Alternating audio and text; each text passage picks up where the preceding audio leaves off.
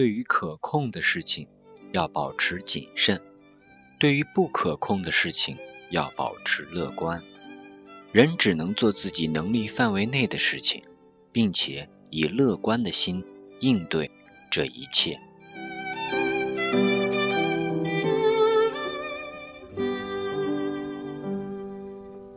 嘿，我是贝子兰，到了这一期的大兵大白话时间了，已经过去两周了。上一周没有抽时间来录大播客，看来是自己呀有松懈啊，或者自己已经忙的已经忘记了这件事情。这个确实是我犯的错，这周赶紧来补上吧，再不补九月份就要完了。这一期的标题写的是山重水复，呃，不自觉让人想起有一首诗啊，叫山重水复疑无路，柳暗花明又一村。而我本人在这两周经历的事情呢，也大致就是这么一个情况，呃，所以也正是因为这个变动吧，我的内心我觉得会有一些波动，一些波乱的东西，呃，我内心不平静了，哎，那今天就扯一扯这个吧，呃，先来聊一下第一个环节，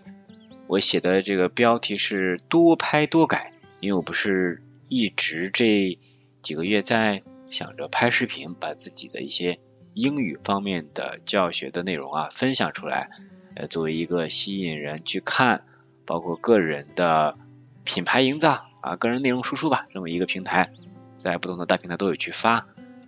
然后之前一直是真人不出镜，然后呢去拍啊、录啊什么的，花费了很多的精力，因为呃真人不出镜啊，有很多的我需要去剪的地方，因为没有人。然后我就想着要用更多丰富的，比如说表情啊，比如说音乐啊，比如贴纸什么的。让这个画面看起来丰富一些，那这样的话就造成一个问题，就是我得花费很多的时间去完成后期的内容，所以啊，这个质量啊，先不说，总之就是每个视频上花费的成本太高了。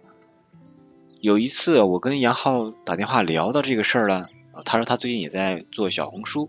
在试着录这个视频，然后就我看了一下，他是直接怼着脸拍嘛，怼着脸拍，然后我说那这个感觉怎么样啊什么的，他也没有提到。他用到这个提词器，哎，我一想，哎，我怎么就没想没想到这个呢？提词器完全可以啊，可以帮助我去录，而且能更快一些，提前把词儿写好，免得磕磕绊绊呀什么的这些。然后我就在网上搜这个提词器，哎，讲一下吧，插播一下讲这个提词器的这个提词器，我在网上有搜，我看哪个软件更好一些啊？然后也试用了一番，发现什么呀？有的是挺好用，但是它。最后要要钱了，等于不免费了。我说这事儿哪成啊？咱这是位于地底层的人民在这里想要去录制视频，可不能花钱呀，不能去充值呀。再找再找，不管网上搜索推荐啊什么的搜，哎，最终终于是搜到了一个，发现抱着金饭碗饿肚子这事儿，哎，差点被我干了。我本身自己也有安装这个抖音，啊不，呃，安装了这个剪映。剪映 A P P 里面它就有一个自带的这个提词器，只是啊，它这个入口会在二级入口里面，就是你得按一下那个向下折叠的那一层，然后它才能够出来。哇！当我发现这点的时候，我简直就惊了。哦，原来这个东西就在这儿呀，一直没发现。然后我就用它来录制了几个视频，提前写好稿子啊什么的，果然是提高了很多的效率。包括美颜啊，这些都能够调好。我也找到了一种适合我自己真人出镜的一种拍视频的方式，这个我特别的开心，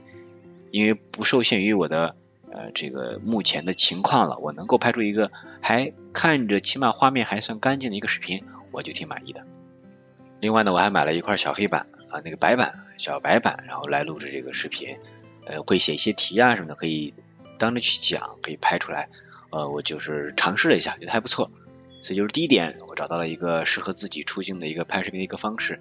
因为要战胜这个镜头的这种感觉啊，就是能舒服的在镜头前去表达啊这件事，我也是在有一个尝试了，因为以前就不出镜嘛，然后这种去的啊，然后这次是完全可以全面的放开去录了，感觉自己也是迈了一小步吧。啊，再接着我要讲的，其实就是我发现了一本书啊，这本书的名字叫做《Thing》。Explainer 啊，中文名叫做《万物解释论》啊，这是我之前接触到的一个作家，他叫做呃 Rand Randolph 应该是啊兰兰朵夫啊，大概这就这名字吧。他写过的一本书啊，原来叫 What If，就是如果怎么怎么怎么样，最近出了他的第二个系列，叫 What If 二这个这个书啊。那这个呢，就是比较开脑洞了。他原来是 NASA 的这个前员工，还有很多的想法。嗯，他会把一些很神奇的东西啊，诶，用他的脑洞给他们来解释解释，讲一讲。比如说，大家一起跳，这个地球会怎么样？像这个系列，我以前在上课的时候给学生们也讲过。然后现在出了第二套，我还没来得及看呢。然后就呃有人推荐他之前写的另外一本书啊，我就最近在看这本书，叫做《Thing Explainer》万物解释者。他解释什么呢？他解释就是我们日常生活中的一些常见的事物，然后他会用呃他自己挑的一个语聊语言库吧，也就是一千个词，用这精选的简单的一千个词儿来解释，嗯，他要讲的这些东西。因为他说以前啊，他总会说一些复杂的事情。或者说用复杂的词来表达，因为大家觉得如果你不会这个复杂词儿呢，你就是知识浅薄，然后你就是没有不懂，然后他觉得其实简单词完全可以描述清楚啊，为什么要拽大词儿呢？他一直很担心、很忧虑这点，然后很困惑吧，嗯，直到后来他觉得，哎，他可以写一本书，把自己曾经的这种可以用简单化描述这种想法呀，都可以表达出来。就很开心啊！我觉得这点就是犯了很多现代人可能也会有的一个问题啊，就是总喜欢用一些大词儿、高大词儿来解释一些东西，显得自己好像多厉害啊什么的。记得以前有这个吐槽行业里面的这个周报，对标，什么各种就是所谓的互联网里面的一种套话，什么壁垒，什么乱七八糟的那些啊，一套一套的那种。那作者就是。直接用我们朴素语言去解释。我这块呢截取一些，跟你来分享一下。比如说，他说这个目录，英文叫 contents。目录，什么是目录呢？就是 things in this book by page。这本书中的内容就是目录。还有说什么叫前言呢？前言是什么东西呢？他说就是 page before the book starts。这本书开始之前的那一页叫前言。那比如他说。解释什么叫国际空间站？他说，国际空间站就是 shared space house 啊，多人的太空屋叫国际空间站。然后说什么叫做人体躯干呢？他说是 bags of stuff inside you，你身体里那些装东西的袋子。人体的躯干啊，确实啊，我们人体看作了一个袋子了啊。还比如讲。什么叫做汽车引擎啊？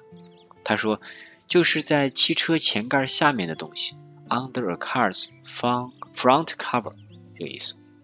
你看，他就举了一些呃简单词吧来解释一些我们日常生活的东西。我刚刚讲的其实只是这个小的目录而已，它关于这个东西里面内部构造呀，还有呃富富有丰富的图文，然后去讲解介绍的。我呢只打开一下目录看了一下，我觉得就还挺开脑洞的，然后里面就讲了一些细致的讲解。对于我觉得一些小孩子，可能它是一个比较好的一个科普的读物吧。你像我们可以去买这个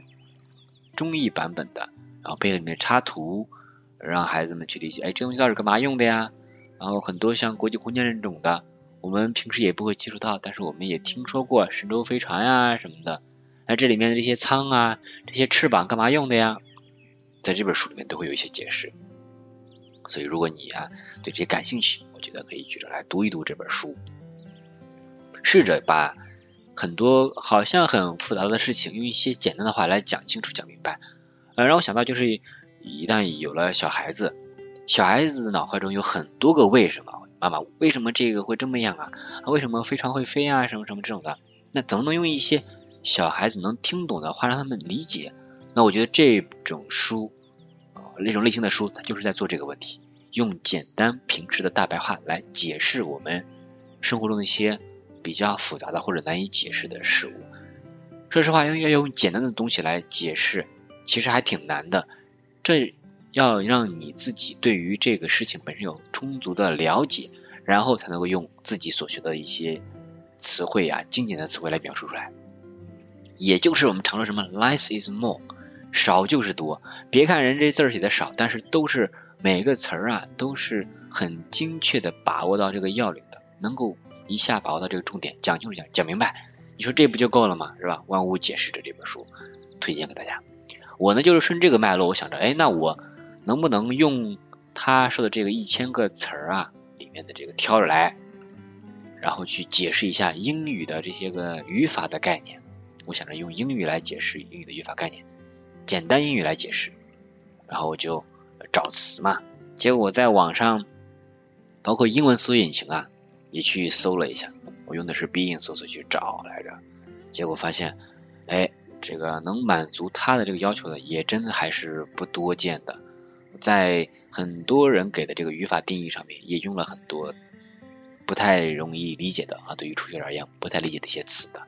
所以这我就发现了，我说，哎，这个确实看来能用简单的英语来解释我们学习的英语语法概念，确实还不是一件容易的事儿。我呢现在已经找了有两三个的这个语法概念的解释，我也在逐步的去找去完善。我想做这么一个小的尝试和挑战吧，然后就一般去搜索。其实通过搜索这种东西啊，在网上可能不停的去淘啊，去顺着一个线索去挖啊什么的，有时候会挖到一些宝藏。啊，比如说我发现哎，有这么一个网站，嗯，它是你可以在上面直接去在线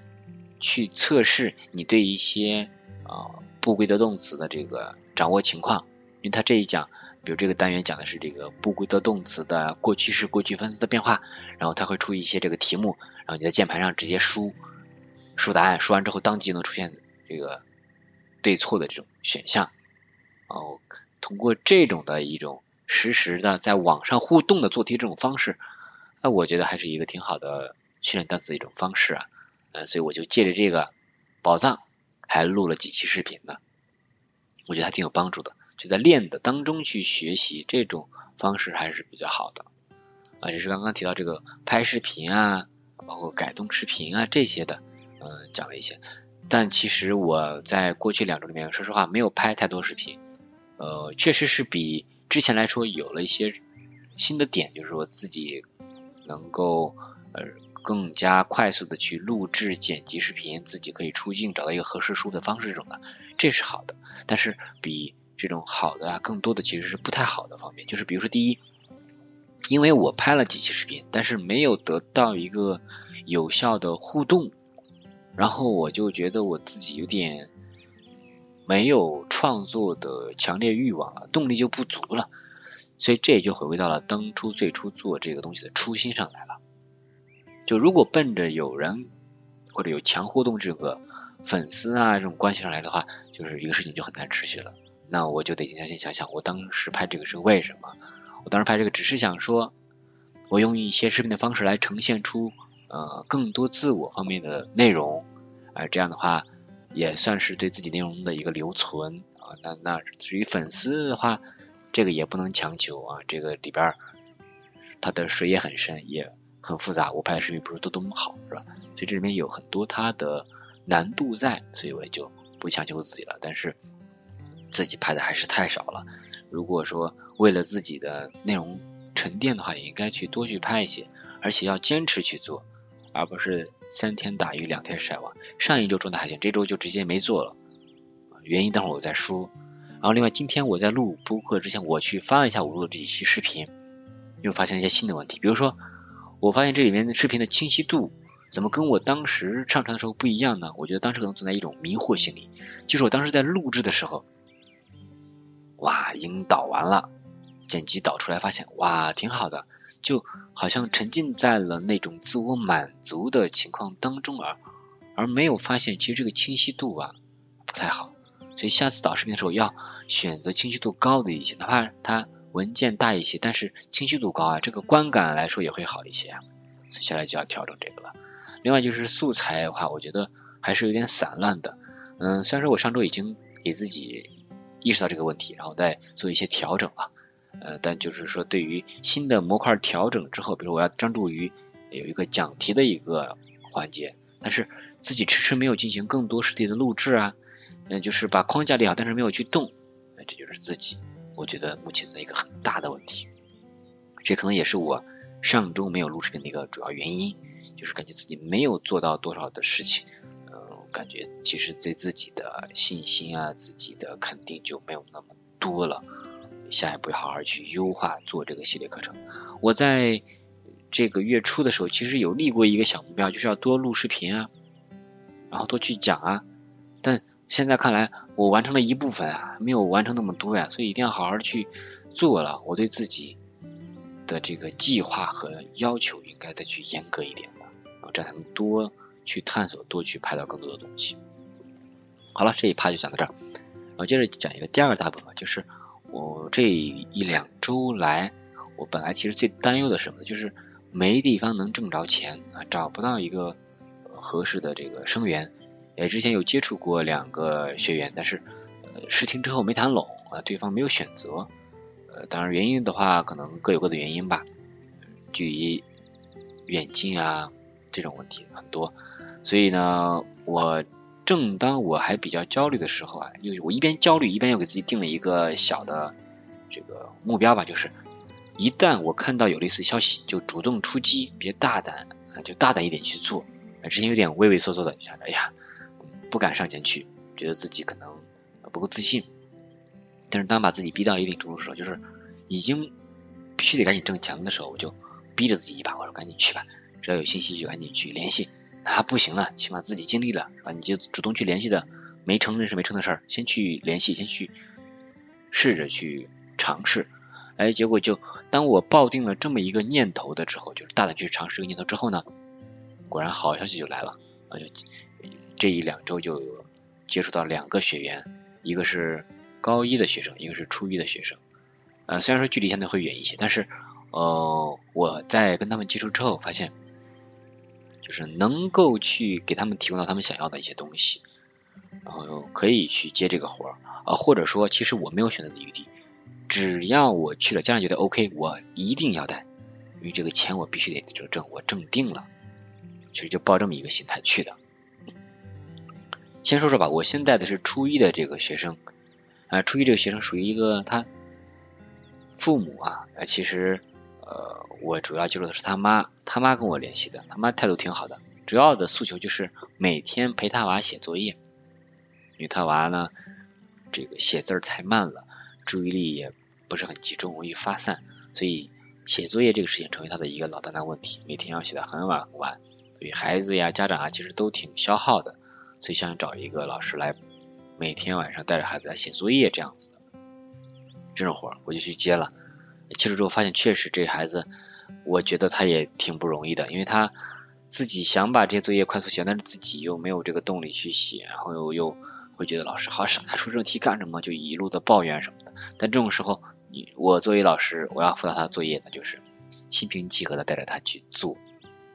可能他坐一会儿得歇一下，就歇个一两分钟之后，然后要及时的提醒他，快起来开始做啦，然后鼓励他去抓紧去写，啊，同时还要引导他。这个题呀，怎么去做呀？哎，对了，鼓励思利，你这个思路是什么样子的？哦，问一下哦，回答了，就是在这样一个反复的去沟通、鼓励、引导情况下呢。他能够有一个积极性去写这个作业，而且因为是我不是他家里人，是一个外面来的老师，他对外面老师的话还是比较的尊敬，或者觉得这是一个专门的用来给我写作业的时间，每天晚上八点到十点这个时间，所以他在这个时间也会尽量的，就是嗯对自己吧，我觉得他有一种要求，就是我要在这样一个小时间内好好去写这个作业，然后虽然有时候要也困了呀、累了、烦了什么的，但是稍微再鼓励鼓励他。我把他拉回来，他就会接着去做。所以这么着也持续了有差不多一周的时间了吧？呃，我觉得就是教他这种学生，就只需要耐心就行了，耐心，然后呢去鼓励他啊，陪他做，呃，一种陪伴或者说一种情绪价值，我觉得是更高的。就现在小孩确实有时候还挺难的。你说他本来学习积极性就不高的时候，他周围也没有一个同伴，就是说跟他一样的情况，然后两个人互相一起共同的。去克服当前学习的这个障碍什么的，他没有。老师布置作业也是针对大批量同学们普遍的这么一个任务布置啊，所以考虑不到他们这个情况，而且老师班上的同学那么多，也关注不到他，所以他就跟我说什么？他说：“老师，我觉得自己是个垃圾什么这种，觉得我自己没有任何的长处，就是个废物啊什么的，会有很多自暴自弃这种情绪的表达。”所以这个时候我就会鼓励他，我说：“你看你这数学算的时候比我算的还快，通分什么的你都很快。”做题正确率也挺高的，其实然后我说呃这个像写字慢啊什么的，其实因为慢确实耽误一些时间。他说其实老师我也知道我慢，但是我写不快呀，包括阅读什么的，你们怎么能读那么快呢？你们怎么能就一目十行感觉就读完这什么什么意思呢？他的阅读速度比较慢，其实他自己知道自己这些问题，然后他也是想要去有更快更高效的方式，这样做完可以休息的，只是他现在有点就是心有余而力不足。那面对这种情况，我觉得只能就是慢慢去引导他了。起码来说，对于学习这件事情，他能够慢慢慢慢的效率能高一些，能够有更多耐心去做这件事情。嗯，虽然说学习就写作业啊这种事情，对于学生而言，尤其是基础比较不好的同学而言，它就是一种灾难啊，就就是一种让我受罪的一些东西吧。但在当前他们这个阶段，那就就是必须得面临这个事情的时候，那就是带着孩子去接受，让他的情绪不要那么的焦躁啊，或者说不至于自暴自弃吧，要多鼓励啊什么这种的，就是在做这件事情了。嗯，其实他妈妈也跟我讲过，就是以前跟孩子在小学的时候，就是中间可能对于小孩的这个重重视程度不够，呃，没有养成一个很好的学习的一个习惯，嗯，就是使得他后来就会有一些吃力了。这是愈发让我觉得，在做一个父母之前，是应该多做些家庭教育方面的功课，然后如何的去更好的培养孩子，如何能让他。的成长吧，也更加的顺利一些。嗯，这也是其实对于自己的各种啊，你像你成本上你不用花那么多钱去请老师了呀，而且学老师这个同学啊孩子跟你的关系好，然后你们亲子家庭的氛围也比较好，其实这都是一整块的。只是说要早点有这个意识的话，其实会更好。现在就是会稍微有些晚。所以现在他就是在找，包括他自己在学家庭教育的课，包括要请我来专门来辅导他孩子写作业，这种都是他在做一些事后弥补的一些功课，想着能够去让事情变好。所以我也希望后来事情能变好吧。嗯，再说说还有一个高一的学生，这个学生比较远，所以我坐车都得坐倒地铁啊什么的，得嗯两个小时呢。早上我得七点多就起来去上。这孩子他周末是这样，他爸妈不在家，忙着上班呢，他一个人在家。然后他呢刚上高一，英语呢我看了一下基础呢也真的是一般般了，初中那些东西他还没搞明白呢。所以接下来就是想着让他把初中的这些东西先搞清楚一下。他在家跟我一起上的时候，我带他读这个音标，带他分析句子结构，他做的还凑合吧。因为之前确实做的不行的，因为我从头开始教的，他去学习。做的还行，然后我给他布置一些作业，布置作业，但是他没有按照我要求去写，哎，这个就有些头大了。我给他也咱妈的微信也发了这个怎么去做，但他没有去改，嗯，所以接下来可能我得这周末的时候去跟他面谈的时候，跟他强烈的明确要求，按照要求去做，比如单词该背的你得背，我让你怎么做你就怎么做，就这样才能发现你的问题，帮助你去解决，因为每个人问题不一样。其实，但凡这些孩子他能够稍微用心一些，跟着老师的一些节奏去走啊，不至于学习那么差。其实很多学科我觉得难，其实倒是不难。包括外面老师已经在用一些简单方式来帮助你了，稍微用点心的话，其实会更好一些。我特别希望能够让这些学生啊，能够有一个觉得学习不那么难，他发现了一些乐趣或者掌握一些窍门的，有一些兴趣，那其实就太好了。我希望我的学生能够达到这样一个效果啊。那另外，因为接触这个高一学生，我也发现我自己其实以前也没有把新概念教材全学一遍。他们现在高中都要开始学新概念二了，我觉得我有必要把这个教材再过一遍，这样的话给后面如果学生有需要带这个的话，我也有心里有个底儿。这个教材也是一个比较经典老牌的一些教材，里面有很多经典话题呀、单词呀什么的，我觉得都是挺好的素材，我要把它好好学一遍。那接着。来讲一下个人反思这块吧。嗯，我在有一天晚上特别的焦虑，因为我在疲于去应付或者说带这个课挣钱的这种事情上面啊，就很少有时间或者没有太多时间在这周里面去关注到自我的一些像拍视频啊、像写课件这种方式上面了，觉得自己啥都没看，就然后去刷了一下，看到呀，你看人家教英语的其他老师这么厉害。他们都干这么多事儿，人家都教的都是那个什么 unlock 那种国外教材了，然后人家对英语的要求是这样子，你看都不满足于现在这种简单的情况啊什么的。我看了一圈，发现，哎呀，我我在干什么？我做的事情意义在哪里？就那时间有一个很强的自我的否定，一时间不知道自己该该干嘛了。哦，我的迷茫很大，然后就是晚上嘛，然后也就更加的睡不着，很焦虑了什么的。哎，但是其实后来啊，就在想啊什么的，还是因为就像我说自己没有做什么东西，没有在做什么事儿，所以显得会很焦虑。人家说焦虑的反义词是具体，就确实还得集中精力做一些具体的事情，比如我整理便签，然后呢去把一些思路整理整理，写出文章来。哎，我看书。呃，再接着去录课，包括辅导这些学生啊什么的，就是事情一项一项去做，呃，只不过都要去做，别因为我在代课，然后就把这个事情当做一个重头了，然后还其实也是当做一个心里的一个由头而去偷懒不做别的事儿，我感觉是这样。你说那个事儿晚上去辅导功课，这有什么需要你准备的？没有什么需要准备，但是把这个事情当做一天最大的事情去准备，然后其他的事儿就像是不上心了，我觉得这个我都特别的不好。在这做出深刻的反省，推荐一下我就是在读在看的一些书吧，建议习会读，比如说《富兰克林自传》啊这本书以前读过一一遍啊，但是好像那个版本翻译不太好，现在在微信读书上读重读，我发现呀以前我没有读到这些感受啊，他是一个多么坦诚的人啊，他提出了一些关于自我的一些要求，他在年少时给自己立下的那些规矩啊，比如说要。这里边说，第一条节制啊，饭不要吃太饱，酒不要喝高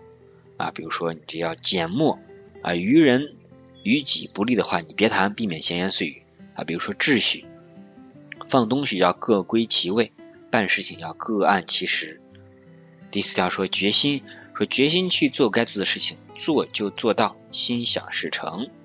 还说节俭，说不花于己于人没有好处的闲钱，杜绝浪费。六讲勤奋，说珍惜时光，手中总忙一些有益的知识，减除一切无所谓的东西。还说到诚信，说不要害人，不要欺诈，思想坦荡公正，说话实事求是，聊正义，聊说是。要保持中庸态度，别走极端。你的身体、衣着、居所都要保持干净，内心要平静，不要为小事、常事或者难免之事搅乱方寸啊。比如说，你要谦卑什么的这些。所以，富兰克林在这本自传里面讲了他的一些年轻时候陪伴他到老老的一些好的美德，我觉得可以试着向他去靠近和学习。他里面也坦诚讲到自己在年轻的时候犯的一些错误。或者一些不太好的行为，就很诚实坦率的去讲。就一个伟人、伟大的人的成长经历，确实能给目前还在这个世界上要去生活的人一些很好的生活启示吧。我很喜欢这样的方式，可以跟他一起去学习和进步。但就是要每天去学一点的，但我有时候有点，嗯，就是打鱼晒网的，就忘了。再接着还最近像今天早上还在看的。啊，就是唐诗导读，就是慢慢在接触唐诗，因为呃，我记得何菜头在写文章的时候讲到这个唐诗啊，说背诵，就我们在学的时候老就让背诵背诵啊什么的这些，然后死记硬背，但其实忽略了很多时候美感教育特别重要。我们在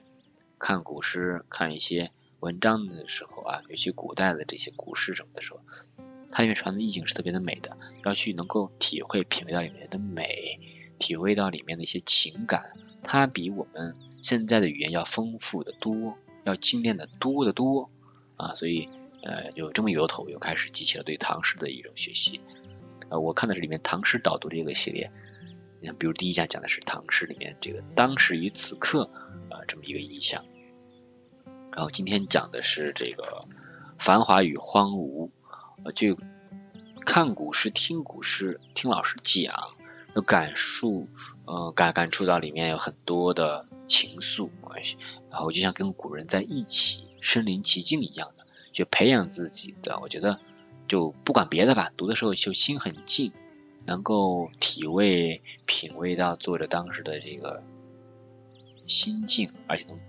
看到他是怎么来用很妙的、很巧的方式来写的。哎，我觉得这个就挺棒的。可能我们写不出来，但是我们能够体会的，能知道它为什么好，这也是一种很好的自我的美感的一些教育吧，我觉得，所以我推荐大家也去可以读读诗啊什么的，或者你喜欢词，哎，都可以去读一读。因为在我们的生活当中，有时候可能忙着赶路，忘了就是低头来，就是找一下内心的平静吧。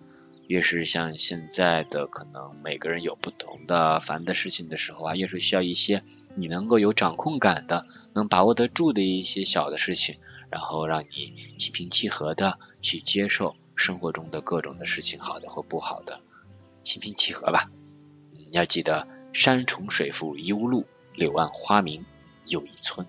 OK，这期就唠到这里，我们下期再见，拜拜。